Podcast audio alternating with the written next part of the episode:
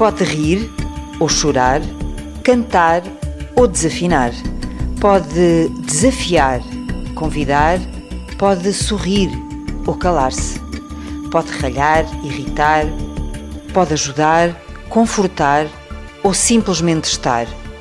Sem medo do medo, a voz do psicólogo David Neto. Os olhos são o espelho da alma. A voz é com frequência o espelho de um interior afetivo. A voz tem múltiplas dimensões. Ela mostra stress na sua altura, mesmo quando a pessoa não tem consciência dele. Ela denota perturbação mental no seu ritmo, excessivamente lento numa pessoa deprimida ou excessivamente rápido durante um episódio maníaco. E no seu volume, ela serve para gritar, impondo uma autoridade, ou sussurrar, revelando intimidade. A voz entramela-se em quem está embriagado e deixa de existir no mutismo. A voz é emocional. Cada emoção tem a sua assinatura na voz. O medo faz a voz tremer. A zanga agrava a voz. A tristeza torna-a monótona. E a alegria faz a voz saltitar. Cada sentimento imprime na voz as alterações que todos conhecemos e que reconhecemos. Só por isso existem cantigas. Com a voz podemos cantar as palavras, adicionando música à mensagem. A voz é relacional.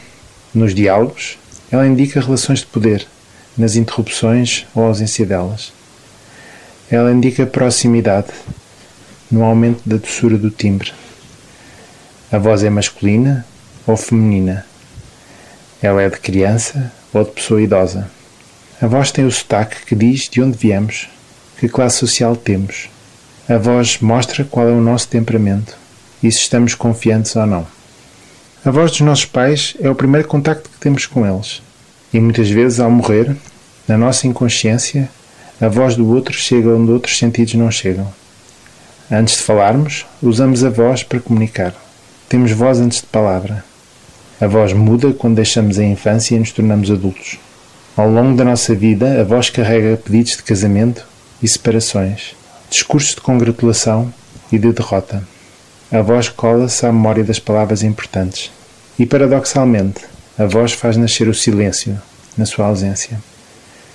Nos dias que correm, a voz é com frequência a única janela que temos dos outros, de quem gostamos, através do telefone.